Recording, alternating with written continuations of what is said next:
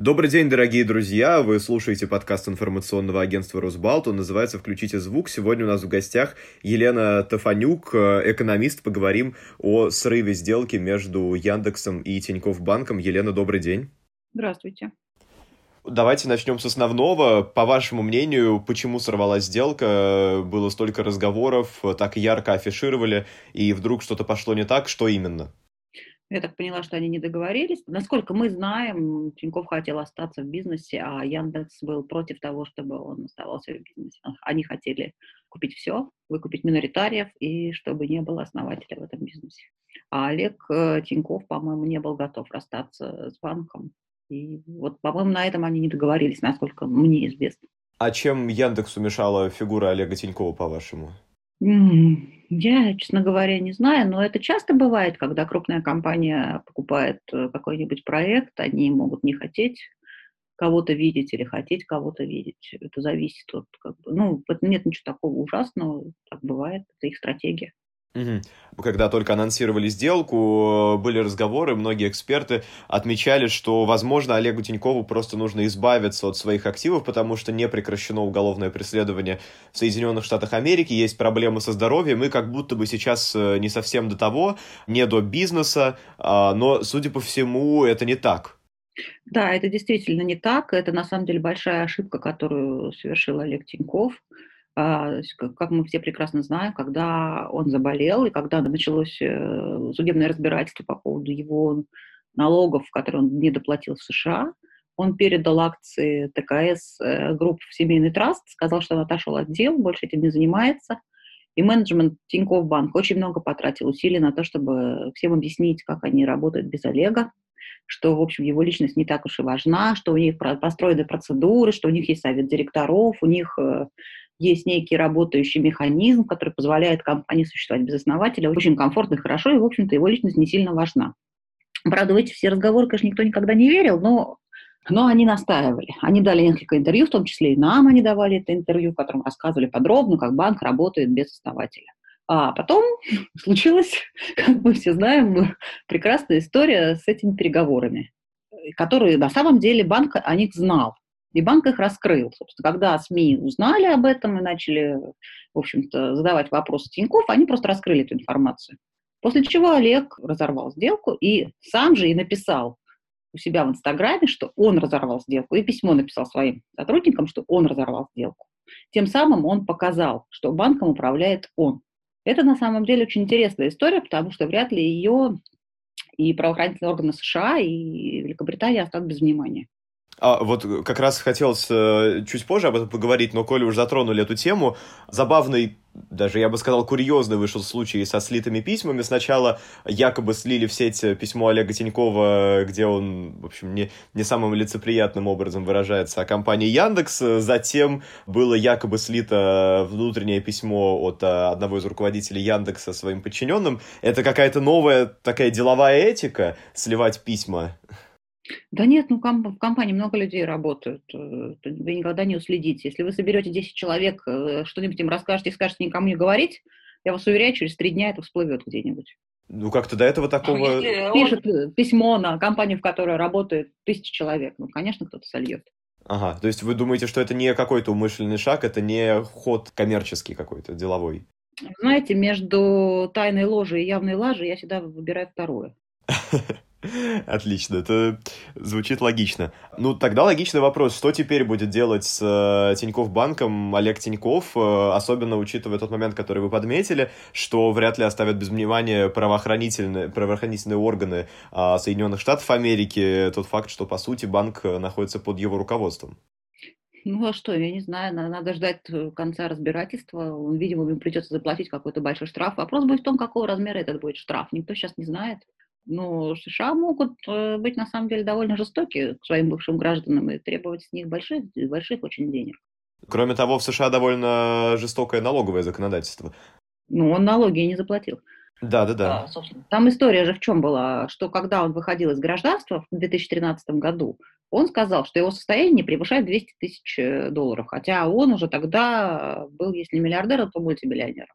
Ну, соответственно, он скрыл и ему придется сейчас это дело заплатить. Вопрос как бы в сумме, в сумме штрафа. Если он будет сопоставим со стоимостью Тиньков, не дай бог, ну, наверное, придется как-то продавать все-таки.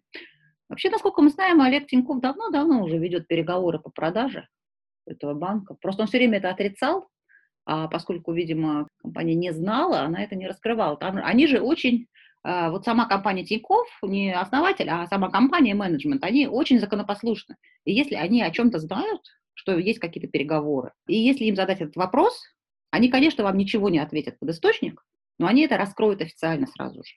А, если они не раскрывали, значит, либо они не знали, либо, может быть, им не задавали вопрос в момент переговоров и так далее. Но мы знаем, что он уже год, года два как минимум ходит и ведет переговоры о продаже. Означает ли это, что в ближайшее время мы можем ожидать э, анонса новой сделки с участием Тинькофф банка? Да не, не знаю, не знаю. А кто может быть среди Кто компаний... может залезть в голову коллегу Тинькову? Э, это вопрос.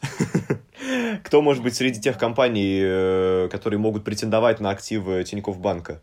Сейчас в России, кажется, таких уже, по сути... Хотя к Сбербанку он приходил, они отказались. Даже так? А почему? Не знаю, может, по цене не договорились, может, потому что непонятно, зачем им это. У них mm-hmm. достаточно кредитов населения. А, понятно. А какие э, от срыва этой сделки будут последствия для всего российского рынка? Все-таки довольно оптимистично, мы помним, в свое время отреагировали акции Яндекса на анонс этой сделки. Они выросли в цене на несколько процентных пунктов за пару дней. Э, что с ними будет теперь? Что уже случилось? Чего можно ждать? Да никаких. Никаких. Слушайте, ну это не случившееся событие. Компании существовали раньше, как существовали. И продолжат также существовать. Последствий никаких не будет, ну правда. Ну, откатятся ли они хотя бы к тому уровню, на котором они находились перед объявлением об этой сделке?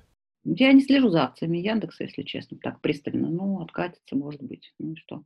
Это будет несущественно. Какое значение это имеет? Ну, акции у нас периодически падают, растут разные. Угу. Но там все-таки был довольно аномальный рост, если можно так сказать. Ну да, был, был аномальный рост. Угу. До этого мы разговаривали тоже с другими экономистами, и они э, предрекали соперничество двух э, новых русских гигантов э, на рынке IT. Это Яндекс и Сбер, в котором недавно произошла значительная реструктуризация компании. Э, можно ли теперь сказать, что Яндекс в связи со срывом этой сделки остается позади как бы немножечко Сбера, и вот на этом этапе ему уступает? Или все-таки это недостаточно значительный срыв? Яндекс большой IT-гигант. Что он не получил в случае срыва сделки с Тиньковым? Он не получил портфель кредитов. То есть портфель кредитов можно пойти накупить на рынке. Для этого не обязательно покупать Тиньков. У нас масса розничных банков, которые находятся в какой-то очень непростой ситуации. Они периодически продают свой портфель. Если Яндексу нужен вот этот бизнес, я не очень понимаю, для чего он ему, если честно.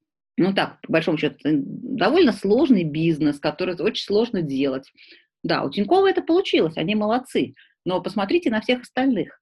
Розничные банки уже несколько лет находятся в какой-то очень тяжелой ситуации. У них очень низкая маржинальность, у них очень высоко, сильно растет просрочка. Им очень тяжело делать этот бизнес.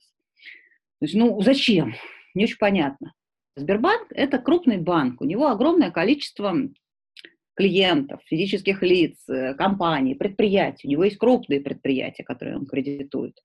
И у него есть некая экосистема, которая на самом деле, на мой взгляд, существует более в пиар-поле, чем в реальном поле.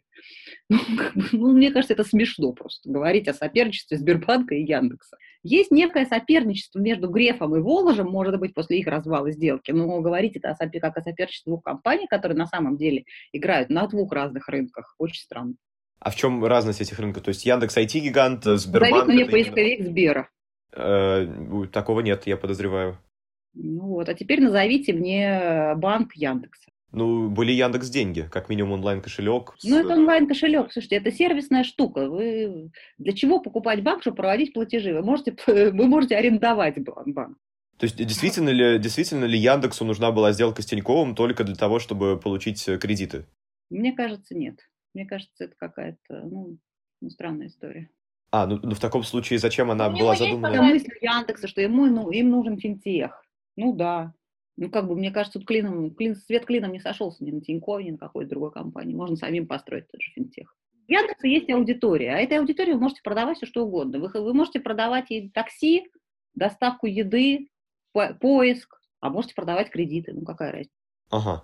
Ну и все-таки, насколько я помню, даже были слухи, что Яндекс собирается еще до объявления сделки с Тиньковым, точнее до анонса этой сделки, были слухи, что Яндекс собирается строить какую-то собственную финансовую экосистему, что они добавляют огромное количество разделов э, в Яндекс Деньги, и там можно будет делать то, чего нельзя было делать раньше. К сожалению, это было давно, и сейчас точно не вспомню, что именно там было, какие возможности предлагались клиентам. Тем не менее, такие слухи были. Но специалисты объясняли это тем, что строить такую же структуру, соизмеримую по масштабам, с Тинькофф банком, это займет несколько лет, и за эти несколько лет э, тот же Тинькофф банк условно и ускачет вперед.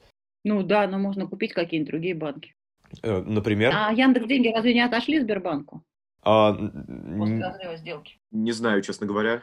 А, а, о каких других банках вы говорили? Вы сказали, что можно купить другие банки. Это, например, какие? Ну, слушайте, у нас сколько банков в стране? 500? Ну, все-таки Тиньков, Тиньков один из крупнейших частных банков. Тиньков не крупнейший частный банк далеко. Ну, я, нет, я говорю, что он входит в число крупнейших. Я, конечно, не говорю, что он сам, самый крупный. Естественно, самый крупный банк Альфа-банк. Но возможно ли представить сделку о слиянии Альфа-банка с Яндексом? Мне кажется, ну а зачем я? Э, ну, проблема, разница от, от Альфа отличается Тинькофф тем, что у Тинькова нет корпоративных кредитов. Это довольно очень такой мутный бизнес, специальный. Яндекс его точно делать не будет. В общем, суммируя, в срыве этой сделки ничего страшного нет, э, все продолжат жить, вот как они жили, и все будет прекрасно. Ну, это не случившееся событие. Они, переговор... они пытались договориться, не договорились. Дальше все существует так, как есть. Угу. Что ж... Да, а... никто, никто не умер. Насколько известно, нет. А, надеемся на это, во всяком случае. Что ж, это была Елена Тафанюк, заместитель главного редактора журнала Forbes э, и экономиста. Елена, огромное спасибо, было безумно интересно. Пожалуйста, до свидания.